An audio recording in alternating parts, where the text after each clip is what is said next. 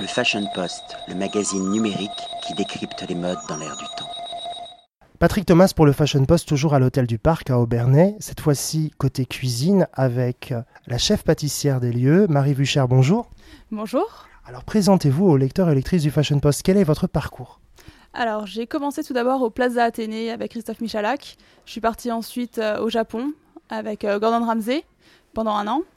Euh, j'ai rejoint ensuite les cuisines de Joël Robuchon à Las Vegas pendant trois ans.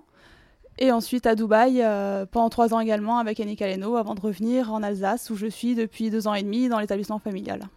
moi j'ai eu la, la, chance hier de déguster la forêt noire, votre forêt noire, avec qui, qui dégage énormément de subtilité, qui était savoureuse quelles sont vos sources d'inspiration justement en tant qu'artiste?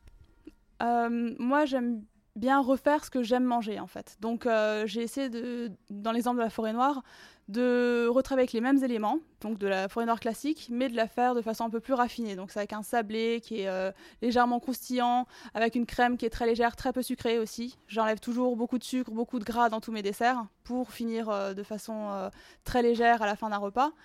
Et puis, euh, bah, mes aspirations, euh, c'est les grands classiques, tout simplement, que je mets euh, à, ma, à ma pâte. C'est votre parcours également qui, qui, vous a nourri dans ces inspirations Ça aussi beaucoup. Je me suis beaucoup inspirée donc, de mes voyages au Japon.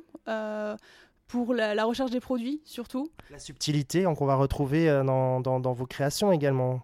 C'est ça, en fait, les Japonais n'aiment pas, pas le sucre du tout.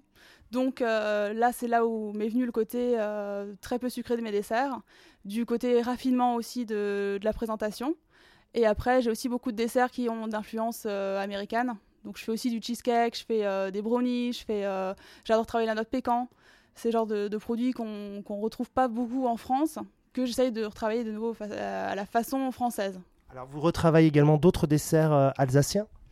Oui, alors qu'est-ce que je travaille C'est en fonction des saisons. Je refais la torche au marron, qui est un très grand classique alsacien. Qu'est-ce que la torche au marron?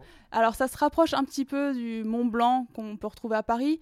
Euh, c'est de la meringue, de la chantilly et de la crème de marron, tout simplement. Et comme autre dessert? Comme autre dessert que je fais également, je fais euh, le baba, en fait, qui euh, à l'origine est alsacien, en fait, qui est inspiré du kouglof quand on regarde un petit peu dans l'historique du baba. À l'origine, c'était un kouglof, donc qu'on a laissé tremper trop longtemps dans le sirop qui a donné le baba. Donc moi, je me suis réinspirée de, ce grand classique. Je l'ai fait, euh, je fais mon baba en forme de kouglof, en mini, avec des raisins dedans et que je trempe dans du kirsch. Je pense savoir que vous partagez votre vie avec un autre artiste culinaire en cuisine. Est-ce facile de travailler avec son conjoint? Alors pour moi, c'est un énorme atout parce que justement, euh, c'est lui qui me donne aussi beaucoup d'inspiration. C'est lui qui m'apporte aussi euh, la, petite, la petite note finale que, qui me manquait. C'est lui qui me corrige mes desserts. C'est euh, Vous le corrigez un petit peu aussi, j'imagine. Voilà. Et euh, respectivement, en fait, on, se complète tous les deux. Et euh, pour moi, c'est que du positif, en fait, de travailler avec lui. En tout cas, j'ai été ravi de vous rencontrer et surtout de déguster la forêt noire que vous nous avez proposée hier. C'était juste orgasmique, c'était juste délicieux. Un très grand bravo, Marie Bucher. À bientôt. Bah, merci beaucoup. À très bientôt. Le Fashion Post, le magazine numérique qui décrypte les modes dans l'air du temps.